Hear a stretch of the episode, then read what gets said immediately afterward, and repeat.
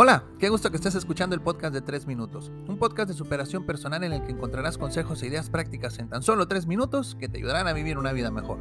Soy tu anfitrión, Jaciel García, y en este episodio aprenderás cómo salvar el planeta.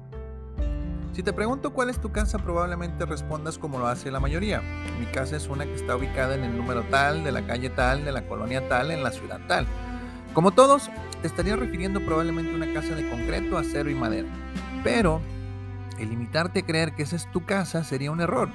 En realidad todos tenemos cuatro. La de cuatro paredes, nuestro cuerpo, nuestra mente y nuestro planeta. Hacemos mucho por cuidar las primeras tres, pero hemos dañado demasiado a la cuarta. Por esa razón el día de hoy te compartiré tres consejos muy sencillos para que veas que tú también puedes salvar el planeta. Consejo número uno. Reduce. Todo lo que consumes tiene que salir de algún lugar. El creer que los productos aparecen como por arte de magia en la estantería del centro comercial es un error que muchas personas cometen. Las televisiones, la ropa, los utensilios, los alimentos, etc., existen porque son explotados recursos de nuestro planeta para poder producirlos.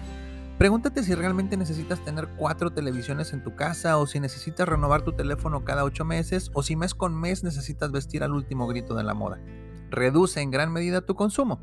Recuerda, al producir lastimamos al planeta. Consejo número 2. Reusa. Hace menos de 20 años muchas de las cosas que usábamos eran reutilizadas. Recuerdo que los vasos que tenía mi abuela en su comedor eran las botellas de vidrio de mole Doña María. Las macetas eran las latas de lámina del chile jalapeño y todos los refrescos que nos vendían nos los vendían en envases de vidrio reutilizables. Si de plano se te dificulta reducir el consumo, el reutilizar puede ser una muy buena opción.